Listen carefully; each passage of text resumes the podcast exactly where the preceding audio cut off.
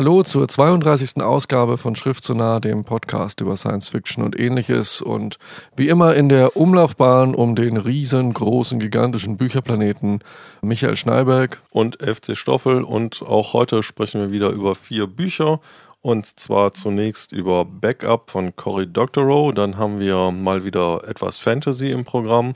Und zwar das Buch Die Flamme erlischt von George R. R. Martin. Wobei wir auch sehen werden, dass es nicht nur Fantasy ist, aber in der zweiten Hälfte äh, werden wir dann reden über den neuen Roman von, äh, den aktuellen Roman von Richard Morgan, Scorpion, und über eine wunderbare Kurzgeschichtensammlung, Ein Herz für Lucretia von Jeff van der Meer. Also zuhören bis zum Schluss lohnt sich wie immer. Viel Spaß.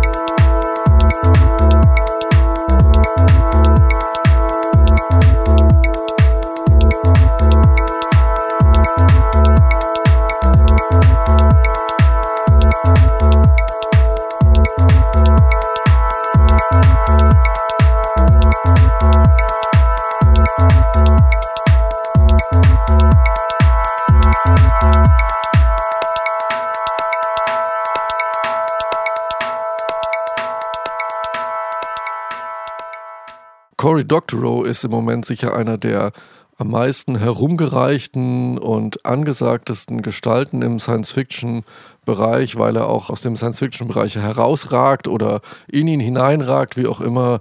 Ein Vorreiter von Creative Commons, von Ich verschenke alles im Internet, von neuen digitalen Strukturen. Also der Mann ist wirklich ziemlich hip, hat ein berühmtes Weblog Boing Boing gegründet, von dem er recht gut lebt und ist eben auch ein Science-Fiction-Autor und hat seinen ersten Roman Down and Out in the Magic Kingdom im Internet verschenkt. Aber weil das natürlich bei uns nicht reicht, hat er es jetzt auch noch als Buch veröffentlicht unter dem deutschen Titel Backup. Cory Doctorow, eine zeitgenössische Ikone der digitalen Welt, ist dieses Buch auch ein entsprechendes Vermächtnis für die digitale Fangemeinschaft Stoffel, du hast es gelesen. Ja, ich war ziemlich enttäuscht, muss ich eigentlich sagen, ähm, weil das Büchlein, muss man ja eigentlich sagen, es ist sehr groß gesetzt, hat 280 Seiten, also in einer normalen Schriftsetzung hätte es vielleicht 140 Seiten. Die Geschichte ist ziemlich dünn.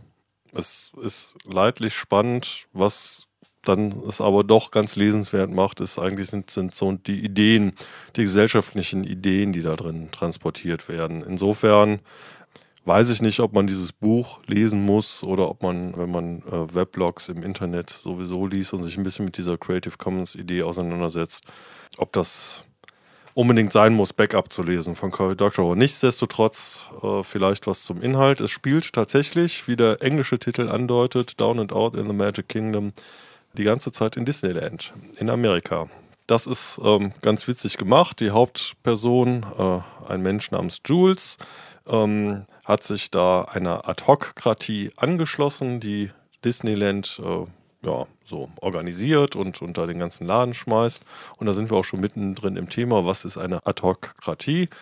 Ja, es gibt keine Demokratien mehr in der fernen Zukunft, sondern es gibt einfach nur äh, Personengruppen, die sich spontan zusammenfinden, um ein Problem zu lösen und auch nur so lange zusammenbleiben, bis das Problem gelöst ist oder ihre Aufgabe erfüllt ist. Da stoßen dann lustig Leute, Menschen hinzu, die auch Lust haben, an dieser Aufgabe mitzuarbeiten. Und das ist auch genau das Problem, was in diesem Buch passiert, denn die Adhokratie, die da Disneyland schmeißt seit mehreren Jahren, wird auf einmal konfrontiert mit äh, Leuten, die äh, Disneyland in Peking gemanagt haben und jetzt ganz tolle neue, äh, fantastische Sachen installieren wollen. Und Jules, der ein großer Fan des äh, alten Spukhaus mit den ganzen alten mechatronischen Figuren ist, hat jetzt Angst, dass sein heißgeliebtes Spukhaus zerstört wird und ähm, ziemlich am Anfang des Buches ähm, wird auch ein übles Attentat auf ihn verübt und er stirbt Aber das Buch heißt ja in der deutschen äh, Veröffentlichung Backup und natürlich äh, deutet das schon darauf hin, dass äh, wer in dieser Welt stirbt, äh, natürlich ein Backup hat und insofern reanimiert werden kann. Und ich würde sagen, da hören wir mal eben kurz rein, wie das vonstatten geht. Als ich das zweite Mal starb, hatte man die Technik bereits etwas verbessert. Mit 73 erlitt ich einen schweren Schlaganfall und brach mitten in einem Eishockeyspiel einer Hobbyliga auf dem Eis zusammen. Als man endlich meinen Helm aufschnitt, war mein Gehirn von den Hämatomen bereits zu einem blutgetränkten Matsch zerdrückt. Ich hatte die Backups etwas schleifen lassen und verlor fast ein ganzes Jahr. Aber sie weckten mich sanft auf, implantierten mir eine computergenerierte Zusammenfassung der Ereignisse, die sich in der Zwischenzeit zugetragen hatten, und ein Jahr lang nahm ein Berater täglich Kontakt mit mir auf, bis ich mich in meiner Haut wieder zu Hause fühlte. Wieder begann mein ganzes Leben von vorn. Meine Beziehung in Disney World brach ich systematisch ab, um einen Neuanfang in Boston zu wagen. Dort lebte ich auf dem Meeresboden und arbeitete in der Schwermetallförderung.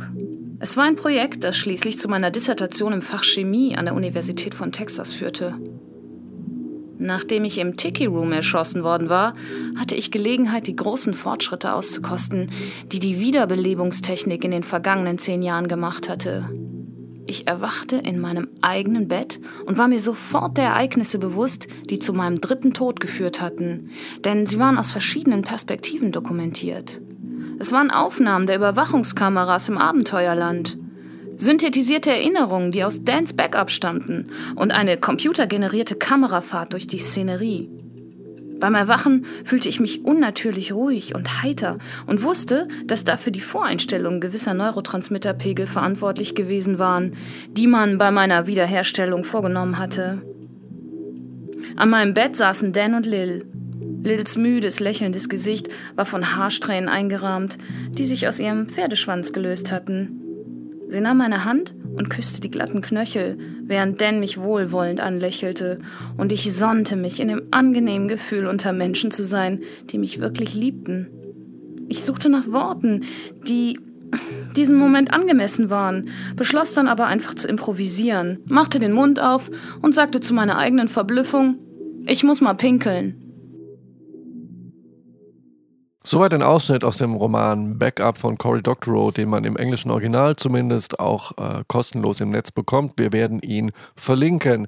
Ja, Stoffel, die Leute haben ja keine großen Schwierigkeiten, ein langes Leben zu erreichen. Und ähm, es gibt noch eine andere Idee in dem Roman, äh, was ich weiß, weil ich ein Interview mit Cory Doctorow über dieses Buch gesehen habe, nämlich etwas mit Woppelpunkten und irgendeine anerkennungsbasierte Gesellschaftsform. Was hat es damit auf sich? Ja, das ist eigentlich der interessante Aspekt in diesem Buch. Also wie gesagt, die Geschichte an sich ist ähm, ziemlich banal. Sie ist ganz nett, aber letztendlich nicht lesenswert. Was ganz interessant ist, ist dieses Woppelsystem, was auf den ersten Blick erstmal ganz toll daherkommt, weil es gibt kein Geld mehr. Die Bitchon Society sorgt dafür, dass es allen gut geht. Man muss sich keine Gedanken um medizinische Versorgung, Essen, ähm, alltägliche Güter des Lebens machen. Jeder hat eine Wohnung.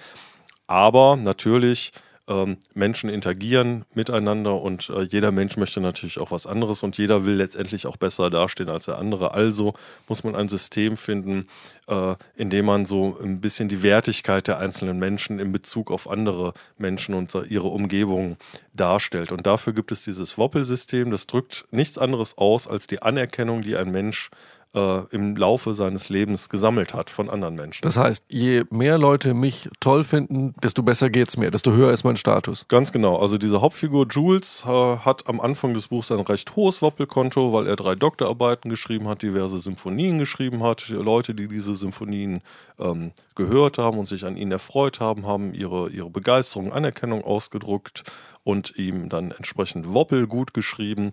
Und im äh, Laufe des Buches verhält er sich immer mehr wie ein Arschloch, bis sein Woppelkonto quasi gegen Null sinkt.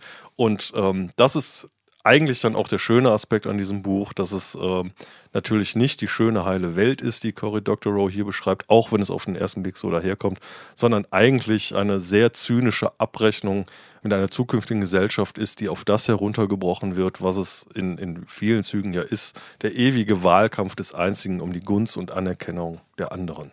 Okay, also Web 10.0 in Cory Doctorow's Backup und nach einem ganz kurzen Stückchen Musik geht's weiter mit äh, Back to the Roots und George R. R. Martin.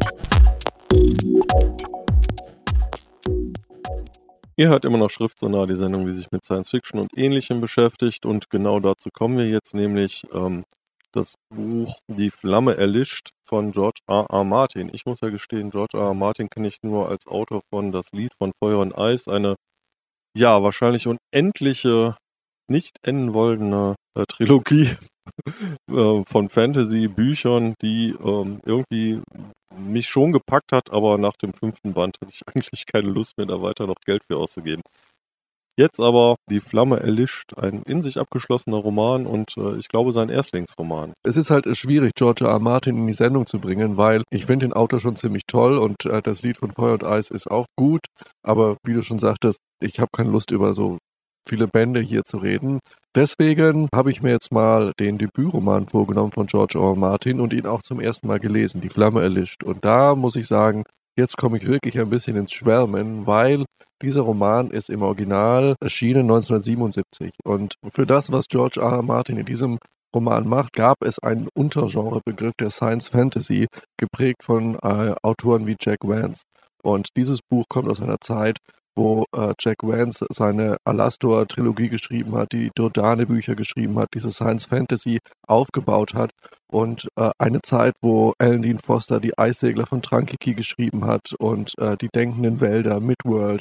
Und das ist genau die Zeit, wo ein Moderator, der jetzt diesen Science-Fiction-Podcast macht, Feuer und Flamme geworden ist äh, für Science-Fiction. Also nicht 1977, sondern dann, als diese Bücher in Deutschland rausgekommen sind. Und ich habe mich zurückgebeamt gefühlt in die geile, bunte Abenteuerwelt meiner Science-Fiction-Jugend und habe dieses Buch jede Seite genossen, weil es genau dieses Flair hat. Auf also das heißt, es spielt auf einem Planeten, der aus irgendeinem Grund wieder sich im technischen Mittelalter befindet und die Leute gehen fürchterlich ab und äh, ja, pur. ein bisschen, nicht ganz. Es ist so, äh, es hat dieses Flair, aber das ist ein, ein, eine Welt, die heißt Warlawn und diese Welt ist ein einsamer Wanderer, eine Welt ohne Sonne, die quer durch die Galaxis hindurchtreibt und für einen gewissen Zeitraum kommt dieser Planet an einem Gestirn vorbei und wird beschienen und dort entwickelt sich eine Natur und eine Ökologie, und die Völker der Galaxis und vor allen Dingen die Völker der, der äußeren, der äußeren Galaxis lassen sich alle für einen beschränkten Zeitraum, für wenige Jahrzehnte auf diesem Planeten nieder, um ein großes Festival zu machen, so eine Art Expo in Space. Und dann zieht der Planet weiter, das Licht nimmt ab, die Flamme erlischt, der Planet wird leer und verlassen, die Städte, die angelegt worden sind, sind verlassen und es sitzen nur noch ein paar Leute dort. Und auf diesem Planeten wird die Hauptperson Dirk Telarien gerufen durch ein Flüsterjuwel seiner ehemaligen Geliebten, was sie sich so in romantischer Schwärmerei mal geschenkt haben. Er bekommt dieses Flüsterjuwel geschickt und die haben damals gesagt, egal was passiert, wenn du das bekommst, komm zu mir, du musst mir helfen. Dirk Telarien reist also nach Warlone, um seine ehemalige Geliebte Gwen zu besuchen und stellt fest, sie ist mittlerweile verheiratet mit einem Mann namens Jan Toni Riff Wolf, Hocheisenjade Vicari, ein Angehöriger einer unglaublich archaischen Kultur, äh, in der Frauen Gleichberechtigung eigentlich ein Fremdwort ist, der eigentlich nur Männerbünde etwas zählen. Das ist eine Dreierbeziehung, also ist eine Ménage à trois. Da ist nämlich noch der Tain, Janacek Garse, der eigentlich ähm, Jan Toni viel, viel näher steht. Äh, er gehört einer dieser Rassen an, die dort noch auf diesem Planeten Warlone zurückgeblieben sind mit ganz wenigen Familienangehörigen in einer halb verlassenen Stadt und Dirk Telarien gerät mitten in einen riesigen kulturellen Clash, denn Jan Toni möchte die brutalen, menschenverachtenden Sitten des eigenen Volkes praktisch wie ein Aufklärer beseitigen und es entspinnt sich eine unglaublich spannende Geschichte über Verrat, Liebe, enttäuschte Liebe, archaische Sitten auf einem Planeten mit tollen Schauplätzen, weil auch das ist typisch für dieses Science-Fantasy-Flair. Der Ort spielt immer mit und wir lernen jetzt einen Ort kennen, nämlich äh, eine der verlassenen Städte, die Stadt der Nacht.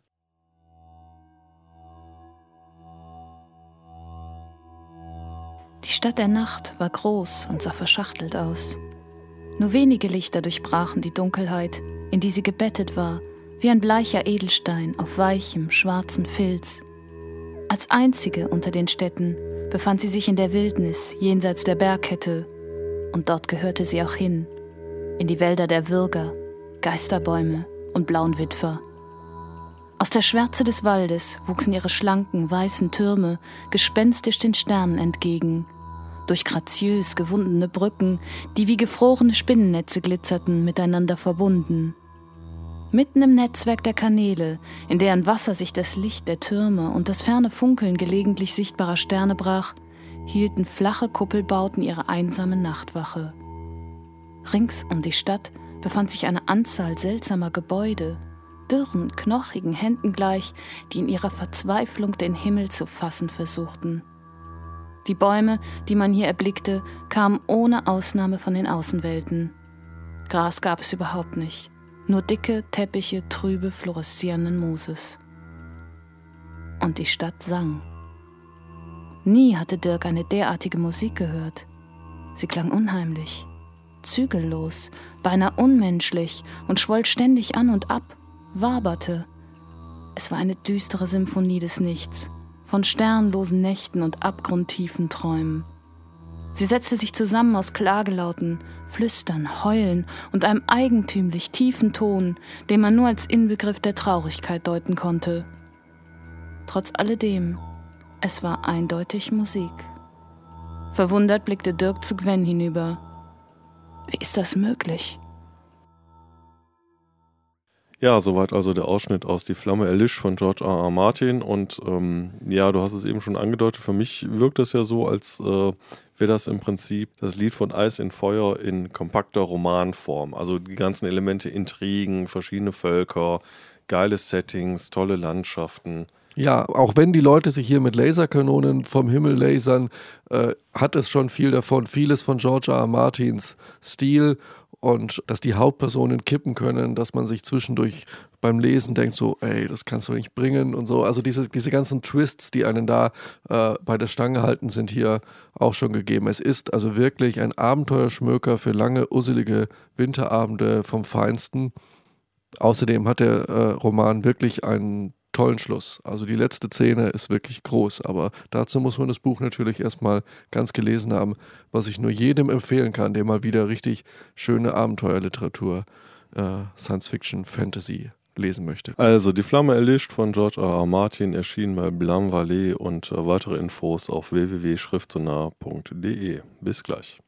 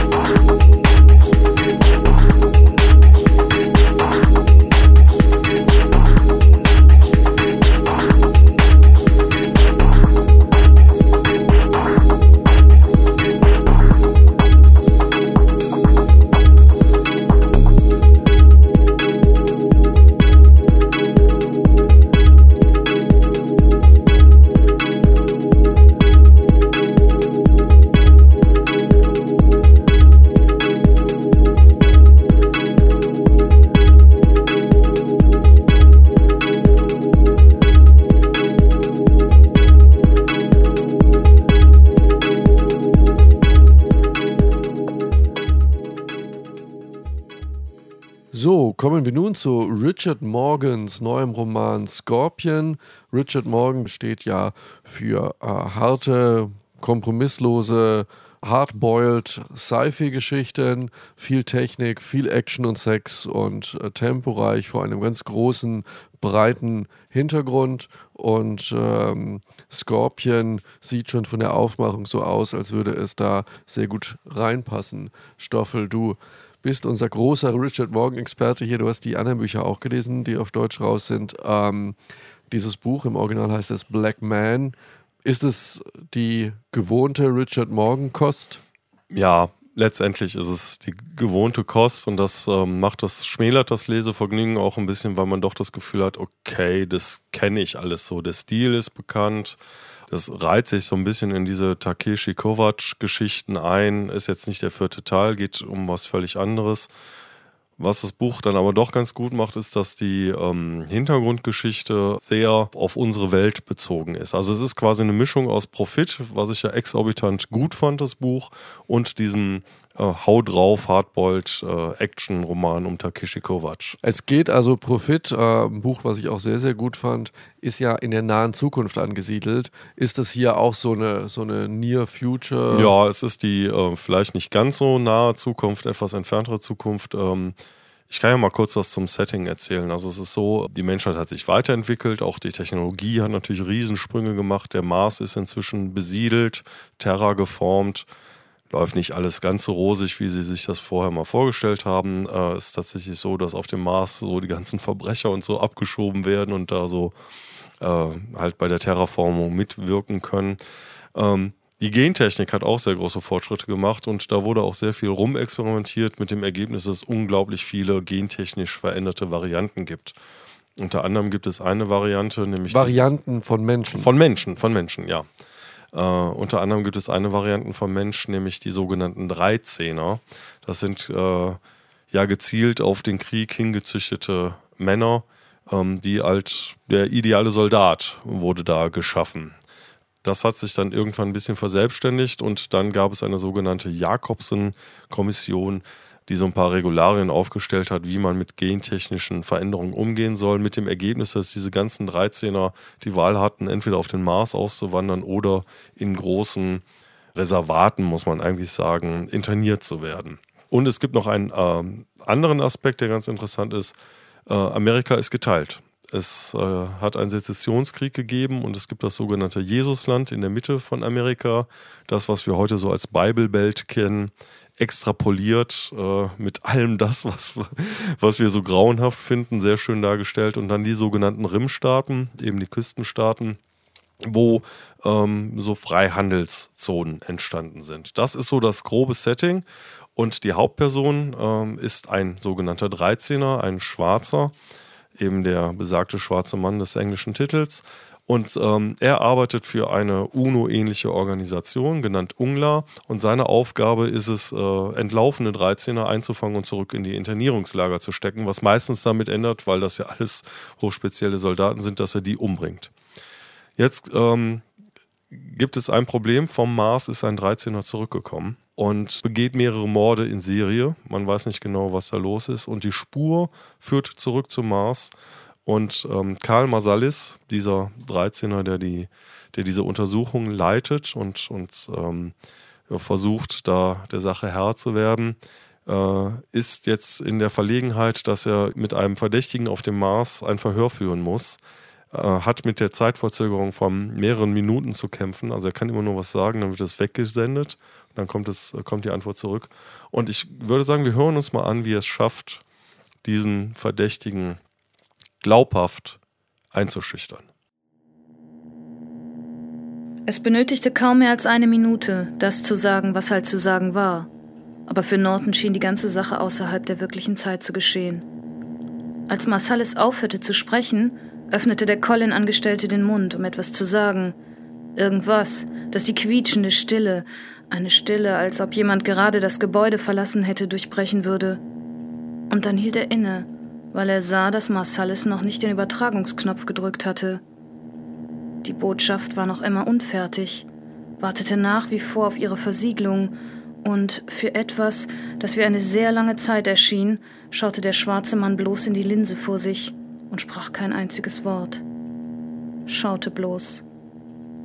Dann berührte er den Knopf und schien auf eine Weise, die Norton nicht definieren konnte, in sich zusammenzusinken. Es dauerte eine handfeste Minute, bevor der Kollenangestellte seinerseits wieder Worte fand. Was haben Sie gesagt? fragte er über trockene Lippen hinweg. Marsalis zuckte zusammen, wie jemand, der gerade aus dem Dösen erwachte, schoss ihm einen normalen, menschlichen Blick zu, zuckte mit den Schultern. Ich habe ihm gesagt, ich würde zum Mars zurückkehren und ihn suchen, falls er mir nicht sagt, was ich wissen will. Hab ihm gesagt, Colin würde die Fahrkarte bezahlen, hin und zurück. Hab ihm gesagt, dass ich ihn und alle töten würde, die ihn lieb und teuer sind. Sie glauben, er würde Ihnen das abnehmen? Die Aufmerksamkeit des schwarzen Mannes trieb zum Bildschirm zurück. Er musste ebenfalls, wie Norton je begriff, sehr müde sein. Er, er wird mir das abnehmen. Und wenn nicht, wenn er den Bluff durchschaut? Wieder warf ihm Marsalis einen Blick zu, und Norton wusste, wie die Antwort lauten würde, bevor die ruhigen, nüchternen Worte in den stillen Raum fielen. Das war kein Bluff. Das war ein Ausschnitt aus dem Richard Morgan-Roman Scorpion im Original Black Man. Und ja, wer hat Angst vor dem schwarzen Mann? Ein sehr überzeugender Verfolger stellt sich dar und scheint ja mindestens genauso eiskalt zu sein wie die Leute, die er verfolgt. Ja, sogar noch äh, kälter sozusagen. Ja. Und das, das Pikante ist, er ist natürlich noch in einer ganz besonderen Situation, weil er ist selber ein 13er, arbeitet für diese UNO-ähnliche Organisation, arbeitet in diesem Fall auch noch für die Organisation, die die 13er und andere Menschen auf den Mars schicken, die sogenannte Colin. Gesellschaft, ähm, die sich auch ganz komisch äh, auf der Welt bewegen. Und es gibt auch eine, man höre und staune, eine, eine ganz nette Liebesgeschichte, nämlich die ähm, ermittelnde Beamtin auf Seiten von Colin, eine ehemalige äh, New Yorker Polizistin, Servi Ertekin, äh, mit türkischem Hintergrund. Äh, sie steht irgendwie auf diese, diese macho-mäßige Arroganz der 13er, die auf jeder Party einfach in der Ecke stehen und sagen, hey, wollt ihr irgendwas von mir? Dann kommt doch her und probiert es aus. Ihr werdet sowieso den kürzeren ziehen. Also die Story ist ganz gut und ähm, ich, ich habe es eben schon so ein bisschen angedeutet. So die ersten 300 Seiten denkt man sich, okay, das ist irgendwie nett und gut und ja, es ist spannend und haut drauf und Sexszenen sind auch gut geschrieben. Man kennt es aber von Richard Morgan. Ähm, er kriegt erst ziemlich spät die Kurve, einen, einen wirklich zu packen, weil dann doch viele Sachen anders laufen, als man das eigentlich gedacht hat. Und ähm, ja, das Buch ist zu lang, aber wenn man es bis zum Ende geschafft hat, äh, bleibt doch einiges zurück. Diese ganzen Action-Sachen machen Spaß und wenn das alles so verblasst ist, dann kommt diese, dieser wirklich sehr gut ähm, aufgebaute Hintergrund, dieses ganze Setting mit dem, ich habe es ja eben gesagt, diese ähm, Amerika ist geteilt, äh, die Technologie ist fortgeschritten, der Mars ist besiedelt, äh, ganz viele ethische Diskussionen, Generation von Generation von Generation später, äh, wo, wo Menschen gentechnisch verändert worden sind, fragen sich, wer bin ich eigentlich? Bin ich nur ein Produkt meiner Gene? Wodurch ist mein Handeln bestimmt? Das schwingt alles im Hintergrund mit. Und im Moment des Lesens wird das durch viel Action überdeckt, leider, aber es ist jetzt schon zwei Monate her, dass ich es gelesen habe. Äh, das kommt, das bleibt. Und das macht das Buch dann doch lesenswert. Also nicht nur Action, sondern auch Action mit Hintergrund. So wie es sein soll. Richard Morgan, Skorpion.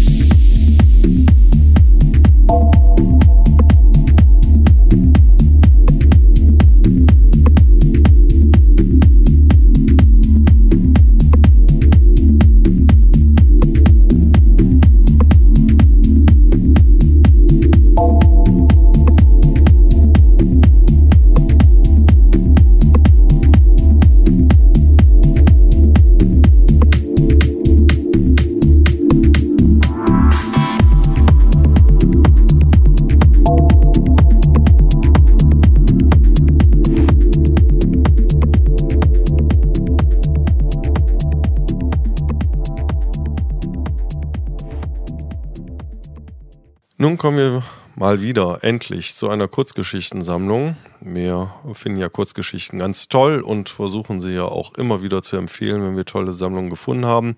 Ich hoffe, das ist auch diesmal der Fall, nämlich mit äh, Jeff Vandermeer, den wir auch schon mal in der Sendung hatten. Und die Sammlung heißt Ein Herz für Lucretia. Ja, Michael, du fandst ja Stadt der Heiligen und Verrückten von Jeff Vandermeer sehr gut. Wie ist es mit dieser Sammlung? Ähnlich gut? Mir gefällt sie fast noch besser. Natürlich ist der Mosaikroman um die Stadt Ambra ausgereifter und vielleicht auch sprachlich äh, noch tiefer, aber die Kurzgeschichtensammlung, äh, die hier im Schajol Verlag rausgekommen ist, hat mich noch mehr begeistert. Ich weiß nicht genau, woran das liegt. Vielleicht, weil man hier eine größere Bandbreite hat, einzelne Geschichten noch abgefahrener sind und einzelne Geschichten auch so sind, dass sie mich wirklich ganz enorm begeistert haben. Also es ist äh, eine deutsche Ausgabe der amerikanischen äh, Jeff Vandermeer Anthologie Secret Life, die aber fürs Deutsche verändert wurde. Da wurden also äh, Geschichten rausgenommen und aktuellere reingenommen. Das ist also wirklich etwas, was es in der Form nur auf Deutsch gibt. Es beginnt zum Beispiel mit der ähm, Geschichte Secret Life, das geheime Leben, eine seltsame Mischung aus äh, William S. Burroughs, Interzone und das Leben des Brian, der Sinn des Lebens vielmehr von Monty Python, die Geschehnisse in einem Bürokomplex, wo auf unterschiedlichen Etagen sich ja, quasi unterschiedliche Lebenskulturen entwickelt haben, die sich gegenseitig verachten und ausspionieren und nicht kennen und die dort ein surreal seltsames Leben äh, Fristen, bis eine Sekretärin, deren äh, Job es ist, überall auf Dokumente abgelehnt zu stempeln. Früher hat sie da genehmigt gestempelt, aber die Zeiten sind vorbei. Es sind nur noch ganz wenige Sachen, die genehmigt werden. Sie stempelt das überall abgelehnt drauf und sie stellt sich eine Büropflanze ins Eck und die wächst und wächst und wächst, durchzieht das Gemäuer und verändert äh, die gesamten Gegebenheiten dort in diesem Hochhaus, bis es schließlich das Hochhaus sprengt. Und das ist wirklich eine ganz tolle Geschichte. Ähm, aber wenn man dann denkt, man, man, man könnte Jeff Vander mehr einschätzen, geht es in der nächsten Geschichte, ähm, Fliegen ist die einzige Flucht, auf eine sehr emotional packende Art und Weise um einen Gefängniswärter in einer mittelamerikanischen Diktatur, ich vermute mal eine, äh, eine der zahlreichen Militärdiktaturen Guatemalas, der einen politischen Gefangenen bewacht, der sich tatsächlich ähm, äh, auf sehr poetische Art und Weise durch Fliegen rettet. Und die Moral, die sehr schön ist bei der Geschichte ist, dass der Gefängniswärter zurückbleibt, gefangen ist in seinem schäbigen Alltag, während der Gefangene entflieht. Und äh, eine Geschichte, die äh, mich sehr berührt hat und die auch sehr schön geschrieben ist. Den Ausschnitt den ich ausgesucht habe, der ist aus der Geschichte Detektive und Kadaver. Die Geschichte enthält den Ursprung der von Jeff Vandermeer geschaffenen Stadt Venice aus dem Roman Venice Underground, der leider auf Deutsch noch nicht erschienen ist. Und das ist eine Detektivgeschichte, wo es auch um künstliche Menschen, um Missgeburten geht, äh, die dort ein Problem sind für die Bewohner und äh, ähm, diese Szene zeigt jetzt, wie der ermittelnde Kommissar sich erinnert, wie er zum ersten Mal diese, diese seltsamen, werden sie genannt, gesehen hat. Und den hören wir uns jetzt an.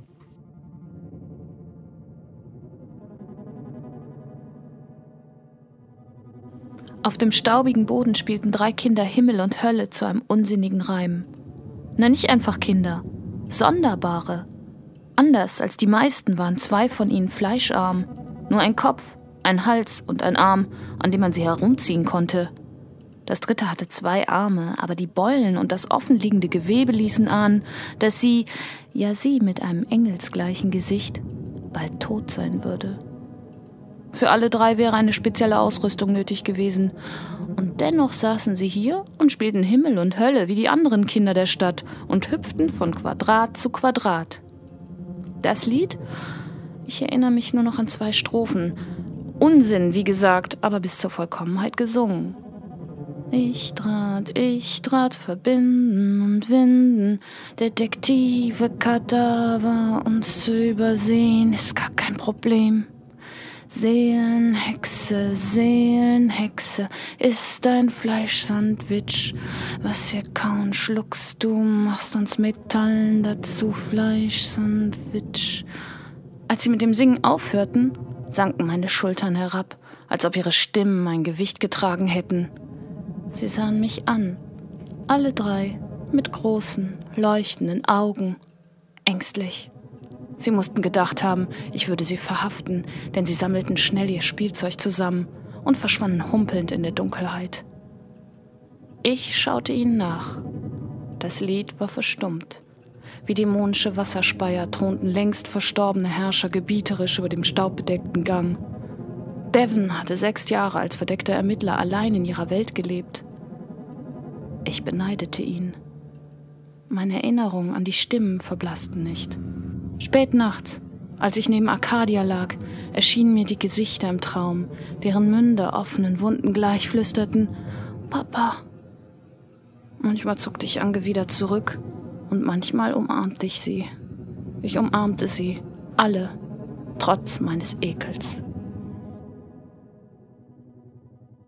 Soweit also der Ausschnitt aus der Kurzgeschichte Detektive und Kadaver von Jeff Vandermeer aus der Sammlung Ein Herz für Lucretia. Und ähm, ja, du hast jetzt einige Geschichten angerissen. Aus einer Geschichte haben wir jetzt auch einen Ausschnitt gehört. Und ähm, ich sage jetzt mal ganz gemein, das klingt ja alles sehr romantisch und vielleicht auch ein bisschen verklärend.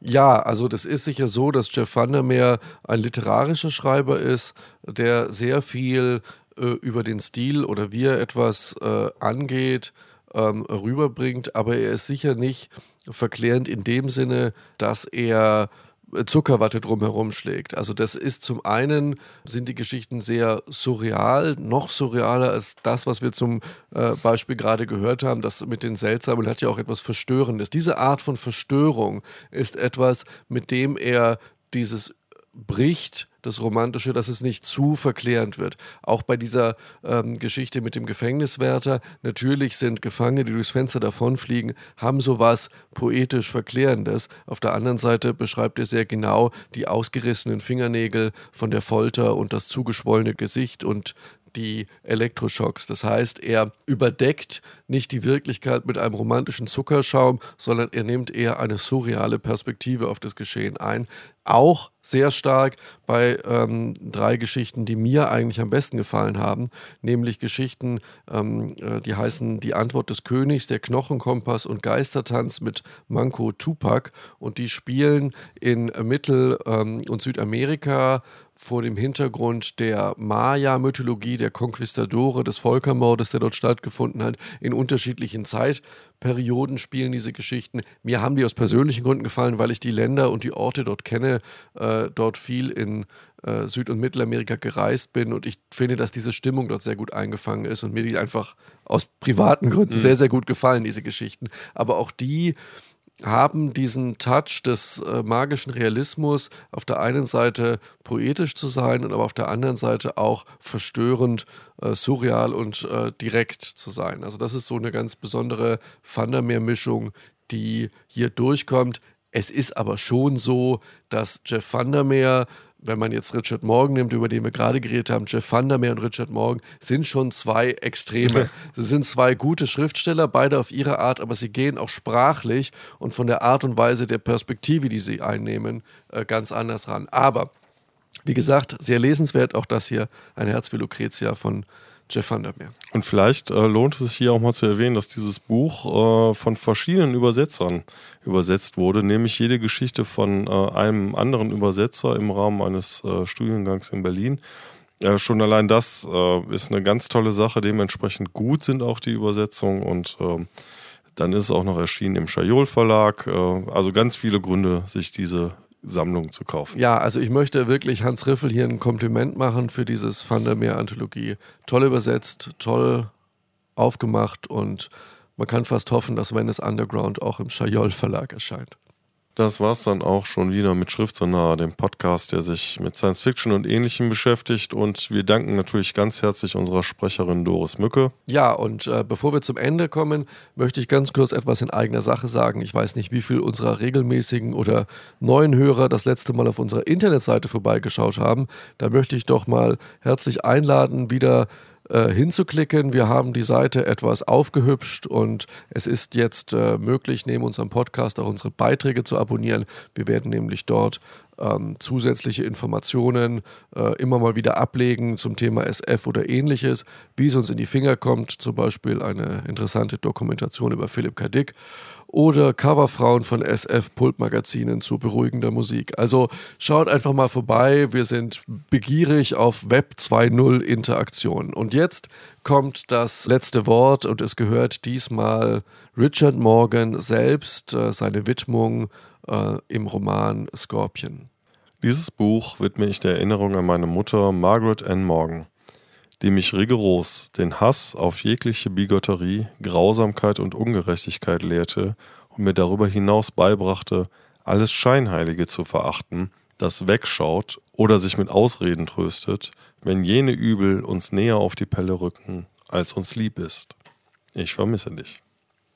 Guten Abend. Einen sehr schönen guten Abend.